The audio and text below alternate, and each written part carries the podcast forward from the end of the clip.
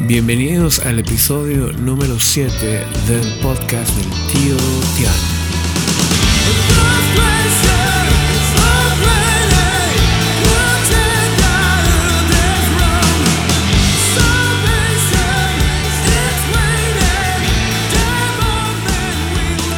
Hola, hola, ¿qué tal están? Aquí Tian García. Muchas gracias por estar escuchando el podcast el día de hoy.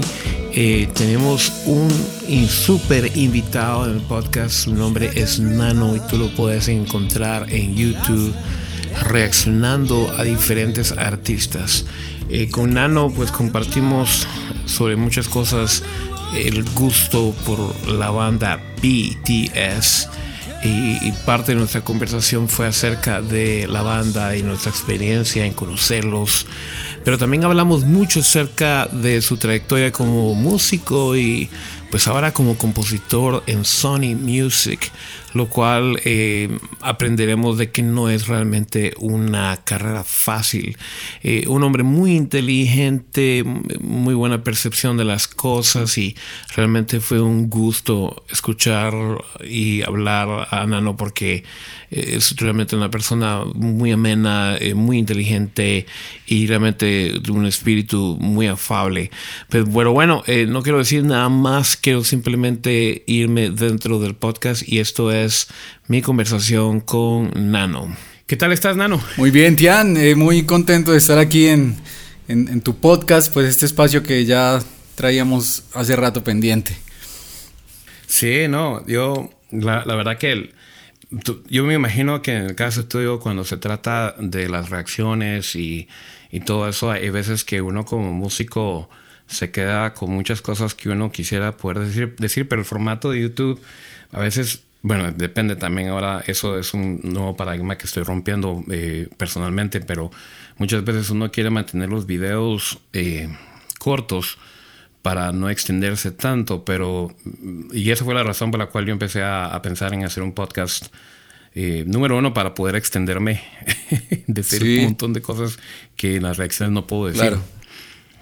No sé si te pasa a ti que cuando estás hablando de, de, de, un, de una reacción o un track o algo, te, te quedas como que, bueno, ojalá hubiera dicho esto, esto, esto y lo otro. Totalmente, porque es que además es como una vocecita en tu cabeza que te va diciendo, pero ya van siete minutos, pero ya van ocho minutos. Entonces, Ajá, sí, sí, sí. Entonces como que te privas de decir muchas cosas y hace, pues falta obviamente un, un poco más de espacio, pero lo que quieres es, eh, pues que las personas se entretengan y que no pase a ser un poquito ya tedioso. Entonces por eso ahorras un poco de tiempo ahí. Sí. Uh -huh. Sí, totalmente. Yo las primeras, primeras reacciones que hice, de hecho, yo casi no paraba el video. Yo como no estaba aprendiendo a hacer esto, eh, casi no paraba el video, sino lo, lo, dejaba de largo porque estaba acostumbrado a, a que, bueno, tienes que estar en, en, en, cinco, perdón, esto se disparó, en cinco minutos tienes que decir todo lo que, lo, lo, lo que tiene, te toca decir o la gente se va del video. Eh. Ahora resulta que haciendo esto con por ejemplo, los live streams. No sé, yo creo que tú has hecho un par también.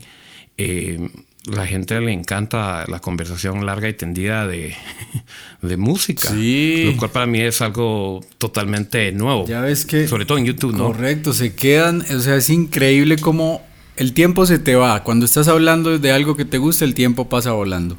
Cuando llevas media hora, 40 minutos y te fijas y la misma gente que estaba al principio está comentando y está pendiente y está ahí en, en el juego, te das cuenta que sí les sí. gusta, les, les, gusta un poco que, que, nos extendamos ahí hablando, pero lo que, lo que volvíamos a decir es un poco ese temor como de, bueno, pero los videos en YouTube quizás no son tan largos, entonces... Eh, Así es. Me parece brillante esto que hiciste con, con tu podcast, Ian. No, no, yo, yo no sé si tú antes has escuchado podcast. Yo vivo aquí en los Estados Unidos y realmente aquí en los Estados no he encontrado, no he tenido la fortuna de encontrar tantos amigos hispanos todavía. Mira, tengo 14 años y la verdad que debería haber encontrado más. Pero yo noto algo, por ejemplo, que creo que es cierto en Colombia, creo que es cierto en México, creo que es cierto en Argentina, que realmente nuestra cultura latinoamericana, el concepto de la amistad y comunidad es muy diferente al mundo anglosajón. Entonces, sentarnos con un grupo de amigos, hablar de cualquier cosa, vacilar, payasear, hablar de música, hablar de películas, hablar de lo que sea. es algo que de repente puedes sentarte y cuando sentís pasaron cuatro horas. Así es. sin, sin parpadear mucho, ¿no? No sé, no sé, no sé si e, e, eso es para mí la, lo refrescante de estar haciendo el podcast y también de estar haciendo el canal, ahora los live streams, que realmente no toquen nuestra cultura latinoamericana. Todos disfrutamos muchísimo ese tiempo de, de, comunidad, de hablar de, de, lo que sea, en este caso de música, ¿no? Y en este caso, de, pues muy particularmente los últimos meses, creo que también en tu caso ha sido muy parecido de, BTS. Así es, correcto, sí, Tian. Eh... ¿Cómo, ¿Cómo descubriste a BTS, por cierto? Por culpa 100% del Army. yo venía, yo venía pues reaccionando a diferentes artistas.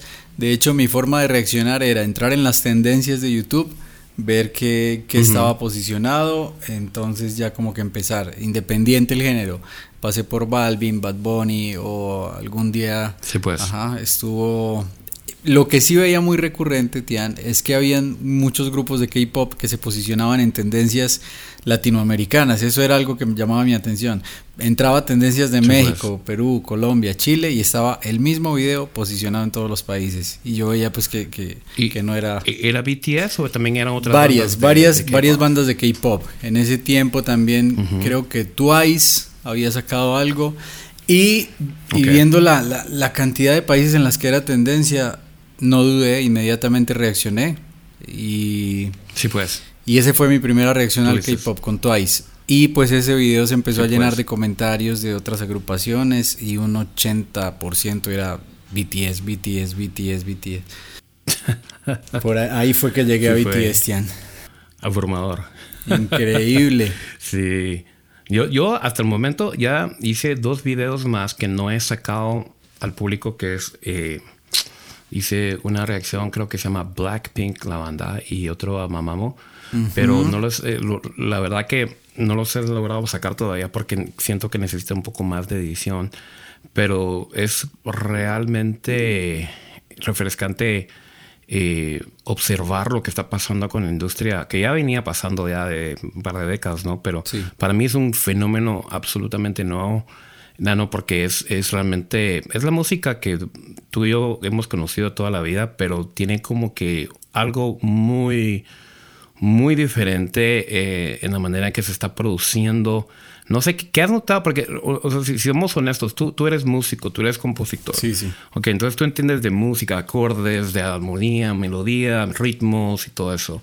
Yo no sé si, si podríamos decir que realmente K-pop o BTS están realmente innovando musicalmente, pero sí hay algo muy diferente, pero estoy muy interesado en, cuál es, desde tu punto de vista, tu percepción, que si hay algo diferente que tú has notado de, empecemos hablando de BTS, ¿qué, has notado tú diferente versus a la música occidental? Yo noto, Tian, bueno, hay algo ahí con el K-pop y haciendo ese paralelo con BTS, y es que siento Mm, y he leído incluso eso, que BTS no se considera totalmente como una agrupación K-pop, ¿sí? Porque si, los, si los escucho también detenidamente, sí se diferencian en, muchos aspectos musicalmente hablando. A mí me parece que BTS va un poco a las, a las raíces de lo que es el, pop, por ejemplo, si hablamos de las canciones pop de Butter o Dynamite, van a las raíces muy puras de lo que es el pop, ¿sí? No es un sonido muy, pues. mm, muy arreglado o, sí, pues. ¿sí? O, muy, ¿cómo, te digo? Sí, o sea, que suene muy electrónico ya, mm. mucho sintetizador. Es más vintage. Eso, e, eso, gracias por, por ayudarme ahí con la palabra. Entonces, tienes razón. Entonces, sí, sí encuentro ese paralelo del que hablan que BTS no es 100% pues K-pop. Ahora, eh, el K-pop lo que siento es que toma muchas, mucha influencia eh, americana sobre todo y no se limitan en el hecho de que esta es una canción pop, entonces tiene que sonar 100% pop o es una canción rock, entonces no, o sea, ellos experimentan, eh, se atreven sin, sin miedo y yo creo que esa combinación es la que vuelve muy atractiva también pues un poco el, el género. Cambian de repente, están, te llevan por una línea, pero pegan un salto de repente y pasan.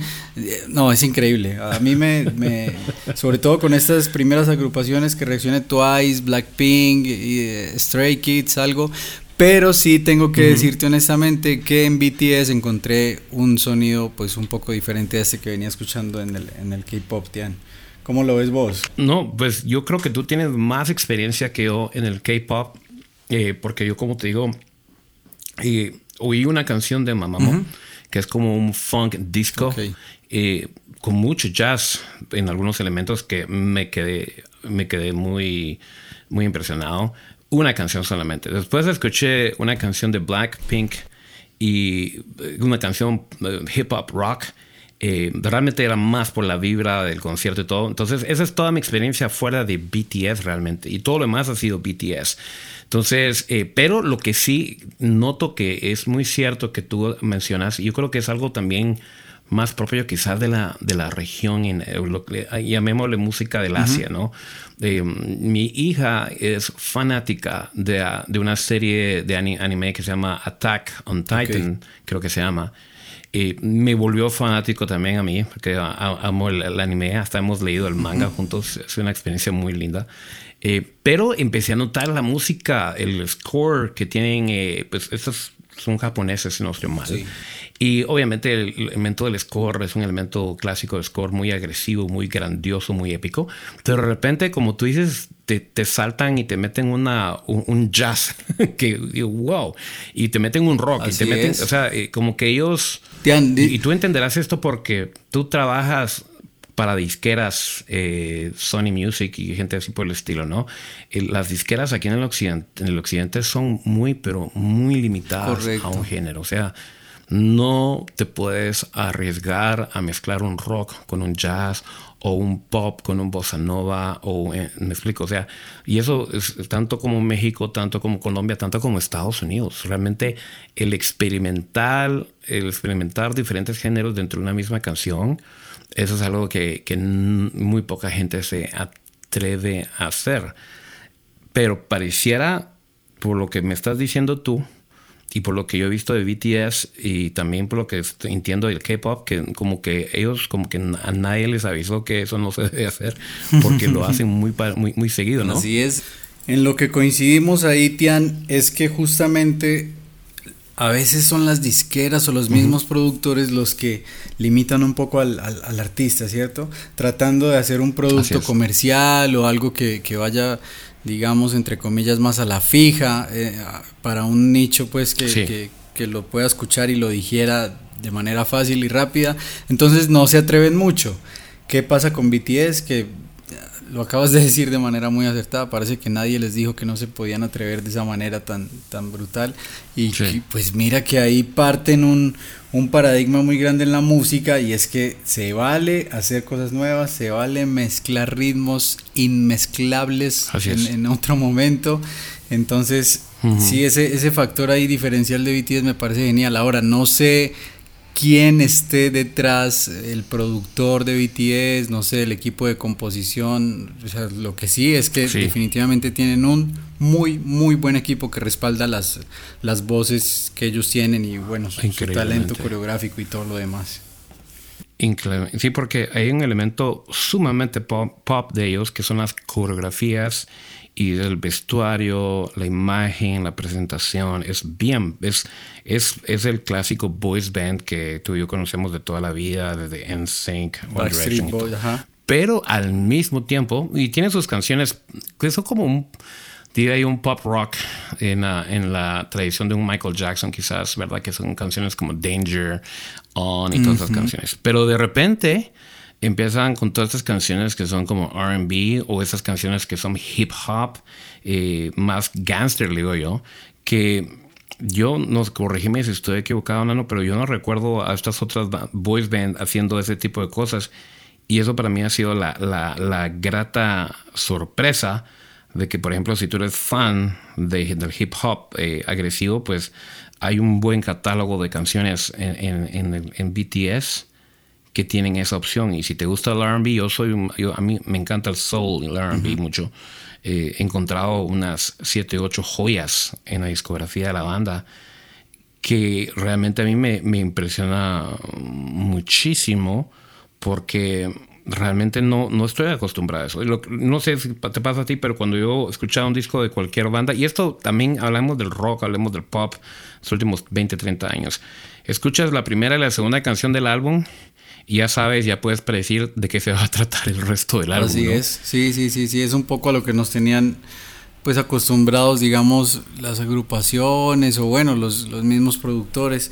Es que sí, una canción ya te da idea de la línea y el sonido que se va a manejar, eh, lo que hablamos, de pronto sin atreverse mucho a, experimentar, tanto en, no sé, mira que muchas veces hasta, hasta se maneja el, la misma distorsión de guitarra para un disco completo, por ejemplo, ¿sí? Cierto. Cuando, cuando en, en BTS eso es muy loco porque, a ver, si alguien escucha una playlist que sea de BTS y no sepa que se trata de una agrupación, te lo ha puesto Tian, que cree que está escuchando diferentes agrupaciones. Exacto, exacto. Eso me pasa a mí escuchando, eh, hicimos un live stream con, con, el grupo de The Dark and, Wild, se llama el, disco. Y, y, yo, yo honestamente, no, no, yo no tenía idea que iba a escuchar. Dije, bueno, van a hacer un par de canciones, una canción a lo Danger y a la quinta, sexta canción vamos a estar escuchando la misma canción reciclada. Pero no, no para nada. Al final del disco yo estaba pegando de brincos en el estudio porque ahí descubrí una canción que se llama Look Here, que es una canción muy a lo, no sé si la has escuchado. No la he eh, escuchado. Es una canción al estilo de Robin Thicke, uh, esta canción que fue muy famosa hace un par de años, no recuerdo el nombre. Eh, mucho beatbox. Después, es, yo que no soy fan del hip hop, descubrí una canción en ese disco, disco que se llama Hip Hop File, que me encantó y la tengo ahora en mi playlist. Eh, realmente y por eso te digo, lo único pop que tienen ellos es que tienen ese look, tienen las coreografías y tienen siempre unos dos o tres temas en los discos que son ese tipo de power pop rock que es como el de Michael Jackson. Pero después de eso se empiezan a ir para todos lados. Sí, sí, sí. Y se van para todos lados. Y eso para mí, para mí es muy refrescante. Porque yo sé que como tú, como tú trabajas como compositor, trabajas para disqueras, te imagino que de repente recibes un email o un mensaje del AIR te dice, queremos canciones eh, de este género o de este tipo o de este artista, ¿no? Para, para que tú mandes tus, tus solicitudes, ¿no? Tus aplicaciones de canciones y todo. ¿Cómo, cómo, ha sido esa, esa, experiencia para ti, por cierto? ¿Cómo, cómo fue todo eso para ti, eh, entrar a trabajar como compositor para una disquera? Porque yo sé que eso es parte de tu vida. Correcto, Tian. Eh, a ver, para resumir un poco la historia, hace muchísimos años vengo dedicándome a la música desde diferentes ámbitos. Tuve como seguro tú en algún momento mi banda de rock, entonces tocábamos en sitios y bares y bueno. Eh, claro. Luego pasé, siempre he sido muy, muy abierto musicalmente hablando, no, no me encasillo en un género solamente, entonces luego me interesó la salsa, que sabes que es algo muy, muy latino, entonces empecé a cantar en orquestas de salsa también, ok, y me permeaba un poquito de diferentes géneros. Oh, y así pasé eh, durante un tiempo también. Luego, pues por esta idea que, que, nos traen de que, bueno, de la música es quizá un poco difícil la vida, entonces hay que buscar otras opciones, entonces, bueno, estudié y comencé a trabajar, pero en el fondo yo sentía, Tian, que había algo que no estaba completo en mí. Entonces, fue ese, ese, como, a ver, entre, entre tristeza y ilusión de volver a hacer algo con la música, pero entonces yo dije, bueno, eh, si quizás como artista no, necesito encontrar un camino que me permita luego pues eh, algún, algún tipo de estabilidad también. Entonces dije, bueno, ¿qué, aparte de cantar y tocar sé hacer dentro de la música? Ok, yo escribo, siento que se me da bien escribir, entonces comencé eso fue hace tres años más o menos, ajá. Comencé a, entre mi red de contactos que había hecho en la música, llamar y, hey, mira, estoy escribiendo canciones, de pronto te interesaría grabar, bueno, un poco tocando las puertas ahí, picando piedra como llaman. Y, y sí, efectivamente, pues varios como que, ah, ok, sí, muéstranos qué tienes. Eh, al parecer les gustaron, empezaron a grabar y, y ahí se abrió pues una puerta que, que, hasta el día de hoy me parece increíble. Siento que a veces es cuestión, Tian, de tomar las decisiones correctas y la vida misma se encarga de abrirte esas, esas puertas. Entonces ya conocí en un estudio a alguien que, que escribía lo que, lo que acá en Latinoamérica, México, Colombia sobre todo se llama música regional. Entonces me pidieron algunas maquetas de regional, las envié, les gustó justamente en el año que Sony estaba buscando un equipo de compositores regionales. Entonces digamos que estos otros compositores ya con trayectoria pusieron ahí mi voto de confianza para decirle a Sony, sí, él también escribe, escribe muy bien, estas son algunas de sus maquetas. Entonces digamos que me, me abrieron un poco el lobby a, a lo que fue esa firma que se dio. Eso fue en junio del año pasado. Ya entonces eh, viajé al, DF, me contacté con Sony, llevé mis maquetas y, empezó pues como el, este cuento ahí en la, en la, en la música, tiene ahí un poco resumido.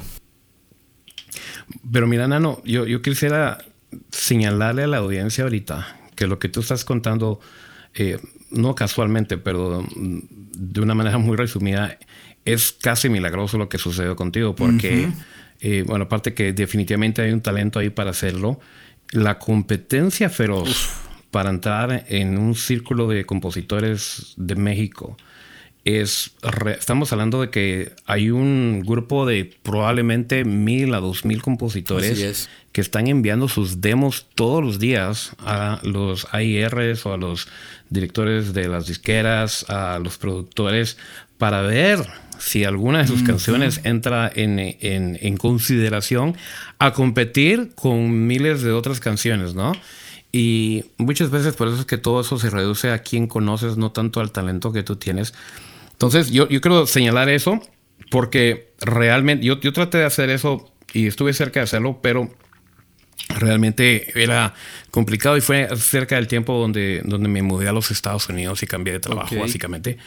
Pero me ha, eh, pasé como un año y medio, dos años trabajando con este grupo de compositores y enviando canciones y enviando esto y lo otro. Y era un trabajo muy, muy, pues, como dices tú, de estar picando piedra y no fácil.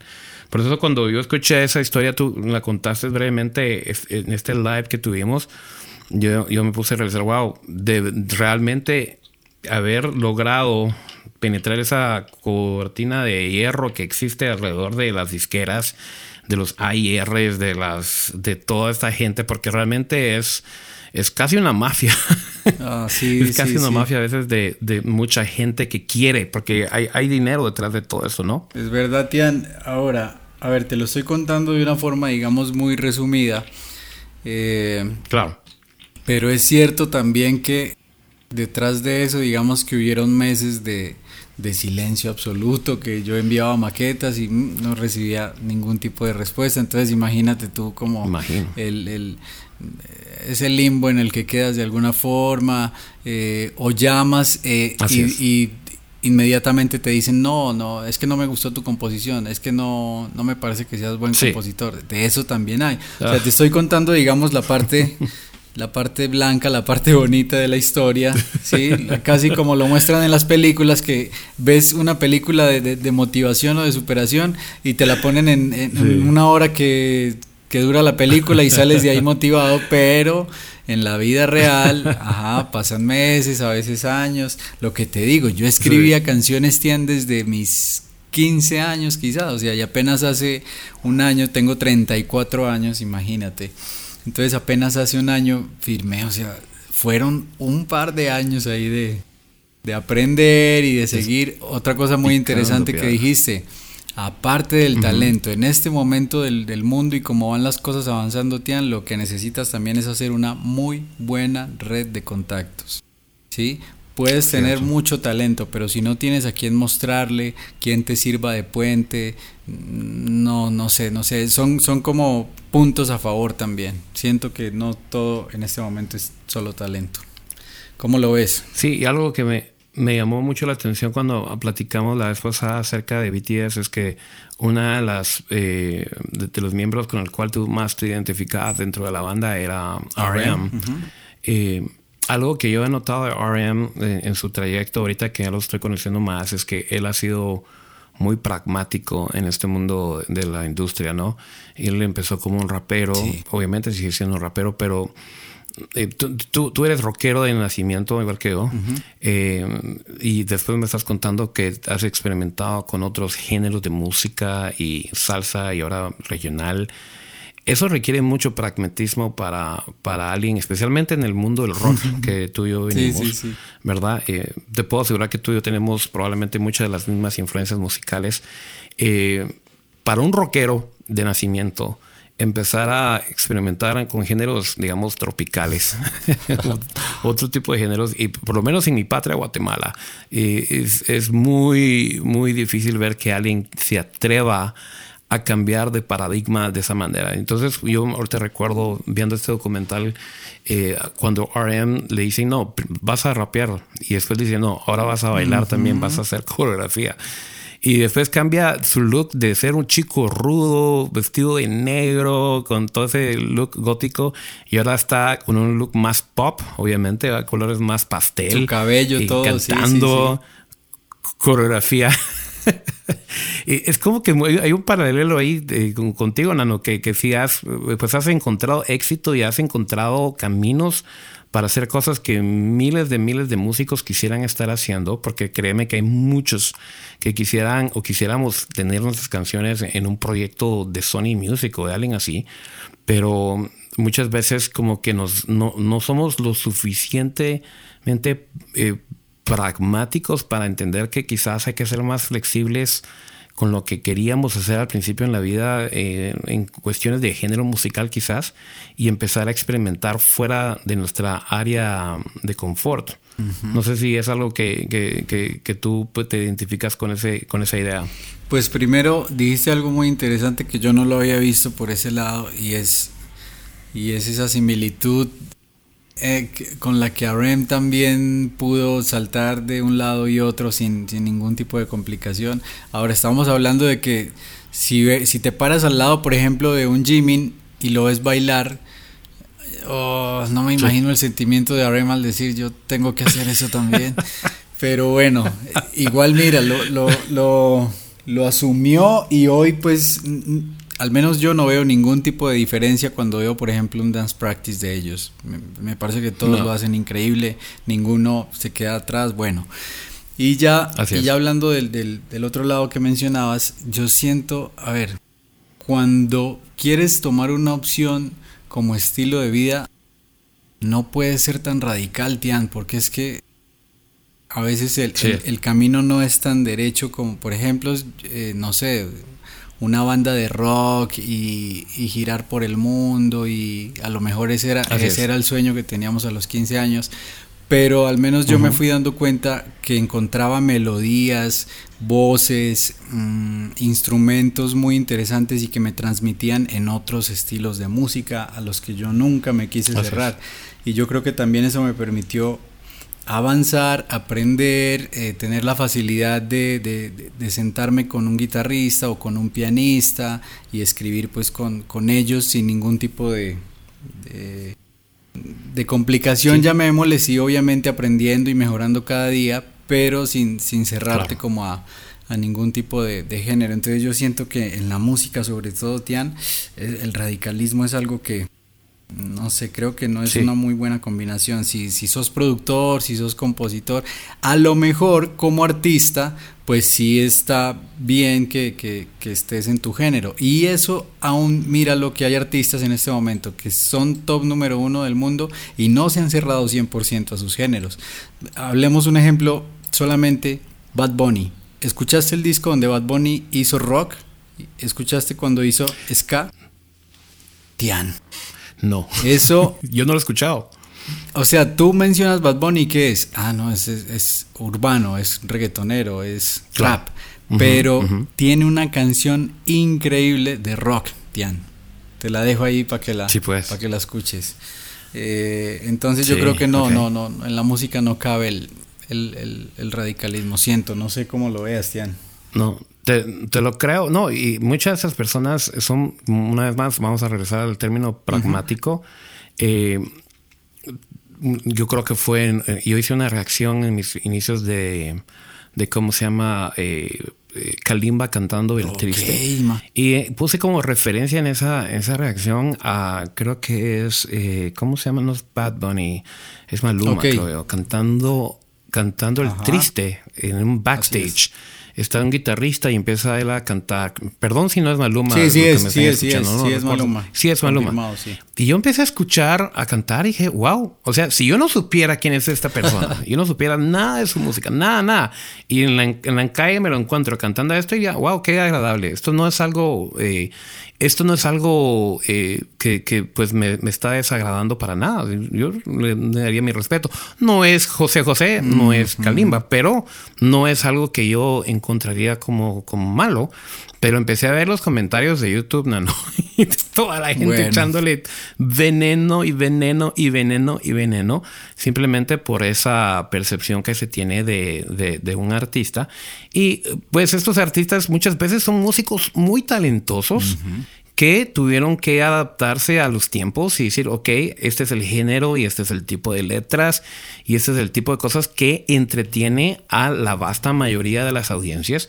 Entonces vamos a usar el talento musical que tengo y vamos a utilizarlo uh, para este género. Y yo no creo que exista algo malo en eso. Es simplemente ser pragmático y decir, bueno, Aquí es donde está la mayoría de la gente hoy en día escuchando música y realmente con mucha de esta música que estamos hablando ahorita, realmente es, no es música que tenga un valor artístico por la profundidad de sus letras o por la complicidad de sus armonías musicales. Es simplemente música que si tú quieres pasarla bien con tus amigos, amigas, quieres ir a una discoteca, quieres tener una buena fiesta, pues vas a poner esa música y esa música es excelente para dar esa, esa vibra, ¿no? Y yo pienso que eso es, es, es muy válido, es, es, disfrutar la vida de una manera eh, como se tiene que disfrutar, ¿no? Pero el pragmatismo de estos artistas es evidente, ¿no? Que ellos dicen, bueno, aquí es donde está la gran mayoría de, de, de, del público, pero muchas veces, como mi punto es que es Bad Bunny, Maluma, toda esa gente, muchas, muchas de estas personas tienen evidentemente un talento y un don musical porque saben capturar de alguna manera a audiencias y, y, millones de personas alrededor del mundo con su música. Que a, a, mí me guste son otros 20 pesos, dirían. Es. Pero eso no significa pues que, que, que, que, hay que desmeritarlos de alguna manera, ¿no? ¿verdad? Totalmente. Hay algo ahí que pienso también y es que todo depende del objetivo tras el cual vayas, ¿cierto? Me parecen válidos sí. todos los objetivos siempre y cuando pues te, te lleven a algún lugar y a, y a, disfrutar un camino pues de, de, manera bonita y consciente y a vivir la vida como bien lo decías. Ejemplo, si claro. yo quiero, eh, lo que hablaba ahorita, si yo quiero tener mi banda de rock y tocar en los bares de la ciudad y hacer giras por los bares y, y me quiero cerrar en que quiero ser una banda de rock solamente, está bien y es válido. Quizás comercialmente en este momento sea un poco más complejo que una banda sí. de rock pues eh, se posicione en, en, en, los top y bueno, cierto, y en los charts. Pero es. es. totalmente válido, te lo estás disfrutando y eso es lo que quieres. Ahora, si quieres hacer eh, o llegar a tener un, un, una vida en pro de la música y que esa misma vida te, te, te, brinde comodidades y al menos pues una forma de vida para ti, para tu familia, pues entonces yo diría eso, o sea, no te cerres, sino que aprende de, cada género, lo que no te gusta sencillamente lo dejas a un lado, pero aprendes hasta el punto que puedas desenvolverte pues muy bien en una industria musical para la cual si sueñas pues lo, lo va a exigir en algún momento. Así es. Así es. Y yo, yo espero que lo que estás diciendo, Nano, lo, lo, lo escuchen muchos. Yo creo que va a haber músicos que van a escuchar este podcast porque están luchando dentro de esos paradigmas. Eh, yo sueño con el primer cuadro que tú estás diciendo, ¿verdad? Yo espero algún día financieramente tener la libertad de poder servirle al público con lo que el público quiere, ya sea por educación musical, ya sea por todo lo que hacemos, y al mismo tiempo tener la habilidad de decir, ok, voy a hacer un proyecto que 100 personas van a escuchar y 100 personas van a disfrutar. Genial. Y siendo no, es, eh, una de las 100 personas soy yo, pero porque yo creo que todos tenemos esa, esa alma creativa dentro de nosotros que queremos hacer nuestra música, lo que soñamos. El, el niño que quería ser rockstar todavía vive dentro de uno. Total. Pero yo creo que puede uno tener esas dos cosas en la vida, pero creo que el lado pragmático es muy importante. Lo que tú mencionas eh, es muy importante y creo que muchos músicos necesitan escuchar lo que tú acabas de decir, porque quizás eso les va, les va a simplificar mucho la vida y las decisiones que tienen delante de ellos, ¿no? Y decir, bueno, al rato yo quiero hacer este tipo de música jazz progresivo, experimental, con un poco de rave, pero quizás solamente él y su mejor amigo van a escuchar el track en Spotify. Versus, ¿por qué no hacemos una banda de este tipo algo más popular, ¿no? Y, y de esa manera alcanzar una audiencia más, más, más amplia. Eh, ahora, Nano, quiero hacerte un par de preguntas ya más en, lo, que he estado, cuando he visto tus videos y todo, siempre me dan curiosidad algunas cosas de las personas que están haciendo lo que estamos haciendo ahorita en YouTube. Eh, primero que todo, vamos a ver, aquí tengo diferentes eh, preguntas, pero a este punto donde tú estás, por ejemplo, en el caso de BTS, que es la banda más popular ahorita que, estamos ahorita estudiando y analizando. Sí tú a este punto ya puedes decir que tienes pensadas tres canciones favoritas de, la banda. Em, me pasa con BTS que cuando pienso que tengo mis favoritas, sigo escuchando y los lugares se van moviendo. Porque, porque empiezo a descubrir canciones que son, no, increíbles, Tian. Pero a ver. Antes, antes que me respondas eso, disculpa que te, voy a hacer otra, otra pregunta antes de que me respondas esta, para, ver si, si esto te ayuda. ¿Cuál, es tu banda favorita de todos los tiempos? Que es otra pregunta muy oh, difícil. Ah, fuera de. eso está más difícil, ¿verdad? Eh, de todos los tiempos. No, tía, no, no hagas eso, por favor. Difícil, ¿verdad? Para un, para, un rockero eso es, eso es casi imposible. Decime la que se te ocurra ahorita sin pensarlo mucho, aunque no sea la favorita favorita, pero decime una que, se te ocurra ahorita. Eh, no, pues a ver, lo que sí es cierto es que mi mente inmediatamente me lleva al rock. No, te diría Guns N' Roses.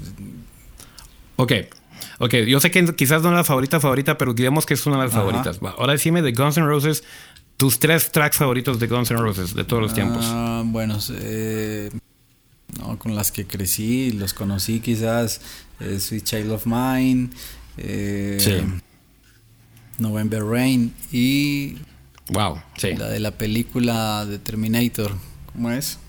Ah, sí. No me acuerdo. Sí, sí, sí, sí, cierto, cierto. Eh, qué, difícil, qué difícil responder esas preguntas, ¿no? No, no, no, no, tía. Es difícil, es, difícil, pero a mí lo que me gusta de esas preguntas, y lo, ahorita vamos a regresar a BTS en un momento, es, porque yo quiero, yo quiero hacerle sentir a, Yo estoy haciendo estas dinámicas mucho en Instagram con Army, porque eh, cada vez de repente les pregunto, ¿cuál es tu canción favorita de este álbum? entonces, cabal, lo que tú acabas de hacer es lo mismo que yo he hecho, es la respuesta a todo el mundo, no me pongas a escoger, y son como mis hijos, ¿cómo vas a escoger a uno? Y eh, eh, entonces yo quería hacerle saber a, al Army que, nosotros somos, y somos la misma cosa, somos, somos las mismas personas, los mismos humanos. Eh, por ejemplo, a mí me haces la pregunta y yo la primera banda que te digo es YouTube. Y si me, dices mis tres canciones favoritas de YouTube, yo tengo años de no escuchar a YouTube, pero yo me muero respondiendo esa pregunta, ¿verdad? Yo digo, ok. Te voy a decir que es With or Without You. Te voy a decir que es una canción que nadie conoce, que se llama Heartland. Y te voy a decir que quizás Where the Streets Have No Name. Pero solo decir, solo decir eso en voz alta para mí es, es dolor absoluto porque realmente es difícil escoger, escoger esas tres canciones. Pero al mismo tiempo, la razón por la cual me gusta preguntar eso a, gente, y sobre todo a gente como tú, es porque a alguien que no sabe absolutamente nada de Guns N' Roses, que en este mundo no sé quién sería esa persona, o de YouTube, ese es probablemente un buen lugar para comenzar a escuchar a, la banda, ¿no? Entonces, en el caso de BTS, tú y yo somos rockeros de nacimiento. Tenemos muchos amigos que nunca van a escuchar a BTS a no ser que alguien se los recomiende, ¿verdad? Nunca van a escuchar a BTS. Van a decir, ah, esta es una banda de, de boys band y son prefabricados y bla, todo el paradigma que todo el mundo maneja. Entonces, cuando hago esa pregunta, pensando en este público, ¿cuáles serían las tres canciones que tú le dirías a un tu amigo rockero que creció con vos, que no creen los boys band? ¿Cuáles son las tres canciones que tú le recomiendas a ese amigo? Eh, una canción que transmite muchas emociones y me, me, disparó ahí emocionalmente se llama Spring Day. ¿La has escuchado? Es la canción esta del, homenaje que hicieron a, lo que sucedió con el ferry. ¿Recuerdas? Ah, espérame, déjame ver. No, no, sí. Eh, yo acabo de reaccionar literalmente tres discos con, la audiencia y no estoy seguro si estuvo incluida en esos tres discos. Eh, pero me la han mencionado muchísimo. Spring Day. Muchísimo, muchísimo. Estoy viendo si la encuentro aquí en uno de los discos que ya... Eso es reciente entonces, ¿no? Es, no es tan reciente, no, no, no. No, ya, ya, tiene... no, no la estoy viendo en las canciones que de, Estoy buscando aquí en la discografía.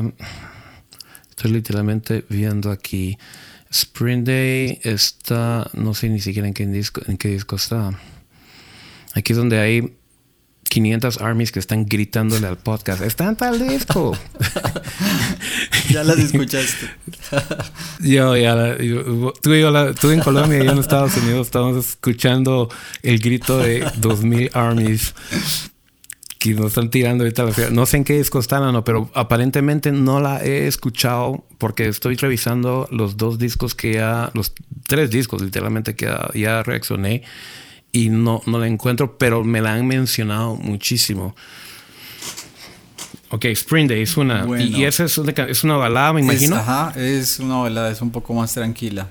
Hay otra que, que con la que pude ver que definitivamente no tenían miedo a arriesgarse es Mic Drop, el, remix que hacen con. Ah, sí. Con. ¿Quién es este DJ? Eh, no, se me fue Steve Aoki. Este Aoki, sí. Y. Otra canción, pero yo, yo creo que esa la tengo muy, muy en mente también porque significó, yo siento un antes y un después para el canal. Eh, y pues fue la primera a la que reaccioné de ellos que se llama Butter. Ah, Butter, sí. Esas, yo creo que esas, esas tres son las que me conectan ahí, definitivamente al universo de BTS. Butter es una excelente. Eh, me, gusta mucho. Me gusta mucho lo que ahorita que ellos básicamente se han extendido al mercado americano o anglosajón. Uh, Butter, Dynamite, Permission to Dance, como que esas tres canciones. Eh, bueno, Boy, Boy with Love se llama la otra, ¿no? Que esa es una mezcla de inglés y coreano, creo yo, no estoy seguro. No estoy seguro, pero pareciera que es una mezcla. Pero me gusta mucho esa línea de BTS que, que es como que queriendo, no queriendo, porque queriendo no es eh, llegar al Billboard tres veces el número uno, ¿no? Ellos ya dominan Billboard. Pero eh, me gusta mucho esta versión de BTS que están entrando más al mercado anglosajón, cantando en inglés. Eh, no estoy seguro si es la, mi versión favorita de la banda, pero Butter es una canción increíble. Butter es una muy buena canción. Brutal, eh, brutal. Me gusta mucho la composición. Yo creo que ese fue de las culpables que, que, cuando empecé a reaccionar a BTS, pues aparte de la cantidad de armies que llegaron, ya no me quise desconectar de la banda y seguir escuchando más. Sí, sí, pues. Ok, buenísimo. Yo, me gusta mucho esas referencias y, la voy a citar para gente que, que, me preguntan también de la banda. Ahora, esa es una pregunta que quería hacerte. Otra pregunta, ahora de las reacciones que has hecho, esto puede ser BTS, puede ser, creo que también has hecho Dimash y otras personas. ¿Cuáles de todos los videos que tú has hecho, si tú tuvieras una persona delante tuya que nunca ha visto un video tuyo reaccionando, tienes que ver este video mío? ¿Cuál sería ese video? ¿Cuál sería esa reacción o análisis? El video, sin pensarlo dos veces, es uno de BTS específicamente. No, no se trata tanto de sus canciones, no es una canción en específica, sino un documental eh, que se hizo de ellos titulado De Nadie a Leyendas. Ah, sí. ese, ese video definitivamente es el que y ya lo han hecho. De, de, repente algún amigo o algún nuevo conocido que, ah, tienes un canal y muéstrame, yo mando ese video de Nadie a Leyendas. Porque pues. aparte de solo la reacción, me parece que el mensaje que hay detrás de ese video, detrás de la historia de, de los muchachos de BTS es increíble, Tian. Entonces yo creo que sin duda esa reacción claro, muy especial. Claro, sí, sí, esa es... Eh, yo, yo ya vi ese, ese documental o vi ese video. No, no es tan, tan largo, pero pero sí, es bien, conmovedor, ¿verdad? Tiene, es, que es la historia, es la historia de ellos. Eh, siento yo que los... Yo, yo le digo a la audiencia, yo no me puedo identificar. Por ejemplo, yo veo un Justin Bieber en su mansión hablando con la esposa o hablando con la prensa, con quien sea, y yo lo veo a él y yo no me logro identificar con Justin Bieber. Y eso que Justin Bieber es un buen músico, muy cantante, es cristiano, igual que yo. Eh, eh, comparte escenario con artistas que a mí me gustan y todo, pero no, no me logro eh, identificar. No veo algo en la vida de Justin Bieber con lo que yo me pueda identificar, aun cuando lo respeto. Pero yo cuando veo un documental como el que tú estás mencionando, Nano, y los veo ellos durmiendo siete hombres en un cuartito compartiendo literas, eh, de cuclillas comiendo en una mesa, eh, compartiendo la comida porque no hay abundancia. Eh, los veo a ellos sufriendo el bullying online y protegiéndose los unos a los otros. Yo ahí donde digo, wow, yo eh, es, esa experiencia humana sí la puedo sentir y sí la puedo, de alguna manera, me puedo identificar mucho con esa experiencia los, vuelve, los vuelve definitivamente cercanos y yo creo que esa es, la magia. Creo que BTS es un grupo que en este momento musicalmente están las élites. Yo creo que por allá más grandes están hablando musicalmente, como industria musical. definitivamente. Pero tienen la facilidad de hacerte sentir que pueden ser tus amigos. O sea, eso es, me parece muy loco eso, pero es totalmente real y lo que dices, identific sí, te sientes totalmente identificado. Así, ah, hablemos de las dos bandas que tú y yo mencionamos, Guns N' Roses y, y U2. U2 es una banda muy empática también, muy empática, pero yo nunca sentí, yo nunca, no, nunca me sentí que, que, me iba a sentar a platicar con Bono, me explico. y, y, primero Dios, nunca con Axel Rose, porque le prende fuego a tu casa, ¿no? o, o, sí, o te, o te pide más whisky para seguir hablando. Sí, sí, definitivamente no. No sería una conversación muy consciente. No, no. Eh, eh, tú la recordarías, pero Axel o Slash definitivamente no. Definitivo. Tian, bueno, espérate antes que saltemos ahí. Ya te respondí. Yo no me puedo ir de, de, aquí sin que me digas cuáles son tus tres canciones de BTS. Dios mío, eso, eso, eso es igual igual, igual que, que, tú con, Guns N' Roses ahorita. Eh, yo te puedo decir ahorita, en esta semana, mira, ahorita, hoy, hoy es 4 de noviembre del 2021. E, e, es, en este día, ahorita hasta el momento, mis tres canciones favoritas de BTS, eh, la primera, la número tres quizás, ahorita sería la primera canción que reaccioné, que se llama, ah, no es que qué mal, qué difícil, porque acabo de escribir otra canción. Te iba a decir Film Out, pero descubrí una canción haciendo un live stream el viernes en la noche con el grupo em, que se llama Butterfly. Que, mano, me ha pegado tan duro la canción, mano, que, estaba escuchando la canción y tuve que dejar el live stream. Le dije, ¿saben qué? me voy a tomar eh, la noche. Wow. Íbamos solo cuatro canciones dentro del live stream. Le dije, eh, mejor me voy a tomar la noche, voy a, voy a descansar, mucho estrés la semana y todo, porque la canción me pegó durísimo, hermano. Me, pegó muy duro la canción. Eh, y yo te digo la verdad, yo tengo muchos años de que la música no me pega de esa manera. Yo, lo que la música, música que escucho que me pega emocionalmente, y no es por la música en sí, sino por el mensaje, es quizás la música cristiana que yo escucho. Pero, por ejemplo, escuchar una canción de un artista pop o rock que me toque al punto de casi llegar a lágrimas, tengo muchos años de no hacerlo, ¿no? Entonces de repente empiezo a escuchar Butterfly y alguien me manda un mensaje acerca así que esta canción significa mucho porque me recuerda a mi papá y en ese momento yo siento que se me cae el mundo. Entonces eh, le tuve que decir a todo el mundo, esto es una hora y media dentro del stream, le digo, ¿saben qué? Tomémonos la noche off y regreso mañana o pasado y seguimos escuchando el disco. Entonces, hace dos días la puse otra vez en mi carro. Eh, escuchándola y una canción tan linda, tan sublime, el mensaje, lo que significa. Entonces, esa es, quizás sería una de mis canciones favoritas ahorita de la banda. Y las otras dos canciones, eh, me gusta muchísimo, muchísimo la versión en vivo de Pied Piper, no sé si ya la has reaccionado, si la has conocido y si no te la recomiendo 100%. Es impresionante, es increíble. La versión estudio es muy linda, pero la versión en vivo, yo creo que quizás de mis videos, de mis reacciones, quizás es donde realmente estoy totalmente inmerso en la canción porque todos, pero todos se, se lucen increíblemente en la canción. Eh, y la otra sería pues definitivamente difícil de escoger, pero Film Out eh, simplemente porque es la canción con la que descubrí a la banda. Y es una, como decimos en mi patria, es una showrola. Es todos increíbles. Es una canción muy única. No sé si la conoces. Film Out, sí. Pero Film Out es... Sí, sí, sí. Wow, eh, es una canción que, que, que, es única en su género. Es una balada, pero no es una balada romántica, no es una balada sexy, es una balada balada. Eh, tiene ese elemento de esperanza, tiene ese elemento de épico, dulce, es muchas cosas. Entonces sí, eh, pero sí, pregúntame la semana entrante y al rato te doy otra respuesta. Te entiendo, te entiendo porque es eso, eso es lo que me pasa.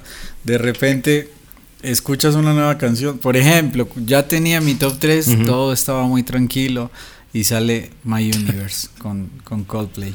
Sí. Qué buena canción. Buenísima, buenísima. Y si viste el documental, no sé, también ahí sí. el, eh, sí, como el, como se entendieron Chris Martin y, los muchachos de BTS, cómo se ayudaban. No, no, no, eso es. No solo la, o sea, la canción me gustó, pero cuando vi el documental y toda la energía que había en el estudio en el momento que se hizo, no, Tian. Eso es otro nivel, hermano. Sí, sí. Yo, yo, a mí lo que me pasó con My Universe, no, es que yo me, he vuelto fan de la banda al punto que ya estoy perdiendo la objetividad, lo cual no es bueno como productor, porque como productor uno tiene que ser objetivo todo el tiempo. Pero yo me puse como, bueno, está bien, Jungkook, yo soy fan de Jungkook y de V, pero ¿dónde están las partes de Jimin? ¿Dónde están las partes de Jin? Sobre todo el vocal line, porque en el vocal line yo, soy cantante y eso es lo que yo más analizo. Entonces me puse a protestar al respecto. Y en el documental resulta que el, que el que suscitó todo este asunto, bueno, primariamente toda la banda, pero realmente fue Jin. Y Jin, feliz y orgulloso de estar cantando con Coldplay, aunque sea una línea. Así es. Y él feliz y hasta la guitarra se la dio Chris Martin y todo. Jin feliz y orgulloso, yo aquí enojado.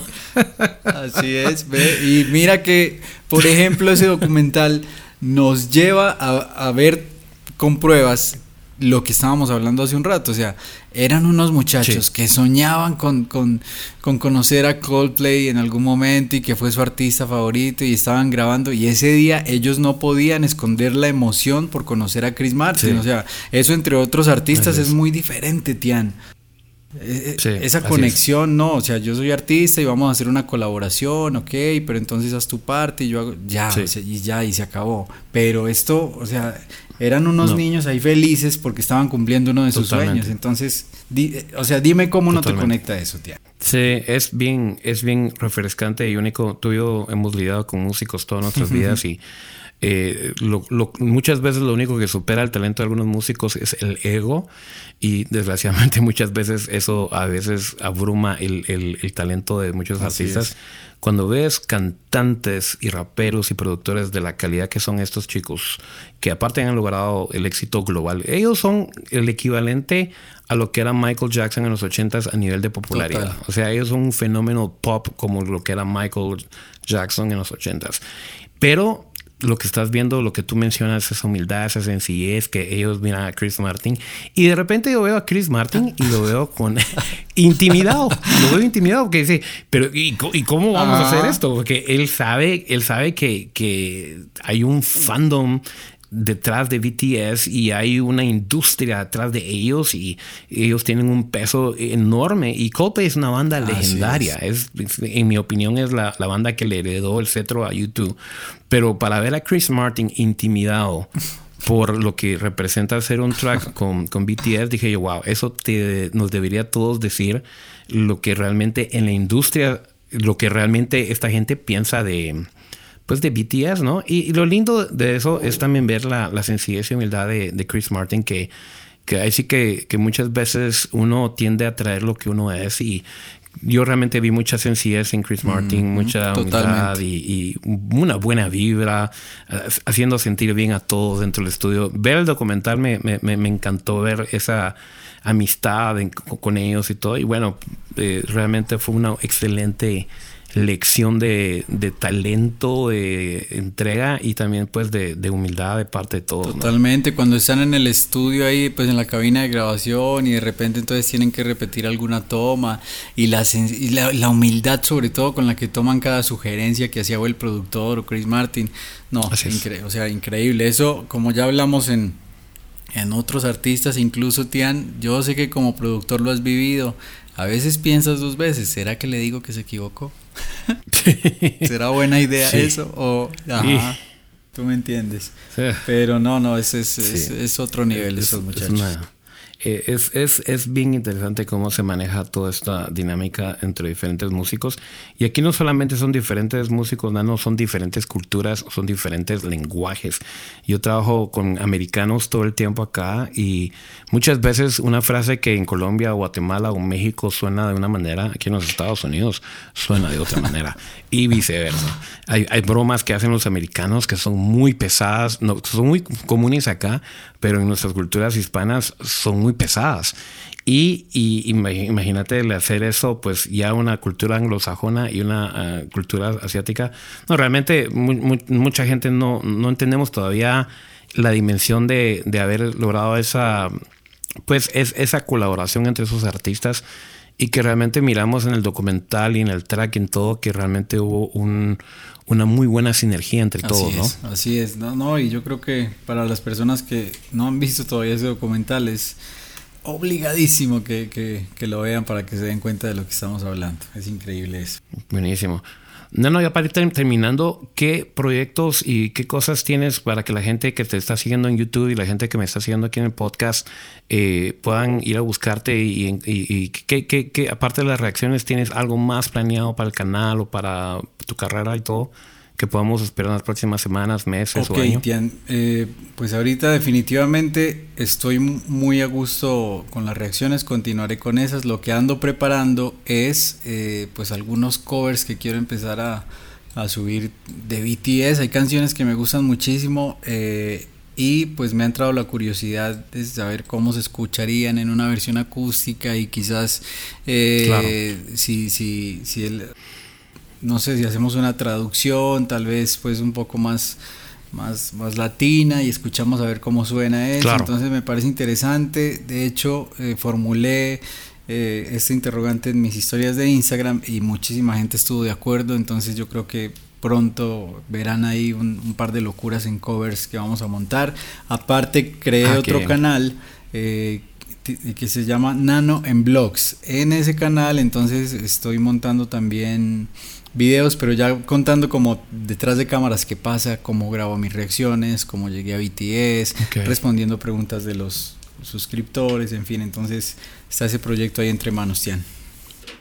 Wow, mano, estoy, eh, ya estoy emocionado solo de pensar todo eso. Definitivamente vayan a buscar a, Nano en todo eso. Eh, muy activo en, en Instagram y no, todo eso suena maravilloso. Y que, que, que lo, especialmente con los covers, me parece muy interesante eh, darle ese, ese twist al, elemento más, más latino, ¿no? Que, que, una vez más ya sabemos que ellos tienen también canciones en su catálogo que fácilmente se tiran a ese, a, ese, elemento, ¿no? Totalmente. Es que hay tanta variedad, Tian, que tenemos ahí la opción de elegir a ver qué, qué, qué podemos hacer y cómo puede sonar. Totalmente. Pero bueno, hermano, te agradezco miles, miles por tu tiempo. Y aquí vamos a, espero que, pronto pueda tenerte de regreso aquí en el podcast para seguir hablando de más cosas. Eh, yo soy eh, fan de tu trabajo, de tu eh, canal y, gracias por darnos la oportunidad de estar aquí en el podcast. Es, es, mutuo esto que acabas de decir, Tian. Antes incluso de conocerte ya eras uno de mis referentes en YouTube para, para hacer las reacciones y pues estar aquí hablando con vos créeme que es un, gusto enorme, aprendo mucho cada vez que hablamos y nos conectamos, además tú... Mm, tu, tu, voluntad desde la primera vez que hablamos, increíble tu disposición, entonces de verdad muchísimas gracias hermano, muchísimo gusto haberte conocido y pues estar aquí en tu espacio. No, y muchas gracias a, Nano por una vez más por estar en el podcast, eh, realmente esperamos tenerlo pronto y gracias a ti que estás escuchando este episodio, tú tienes la oportunidad de dejarnos un mensaje a mí y a Nano si tú quieres. en las opciones en la descripción del episodio en Spotify me encantaría escuchar tu opinión al respecto y quizás haremos un episodio donde escucharemos las opiniones y todo de ustedes en el podcast. Pero bueno, no tengo nada más que decirte más que, eh, que espero que tengas un lindo día y gracias por escuchar.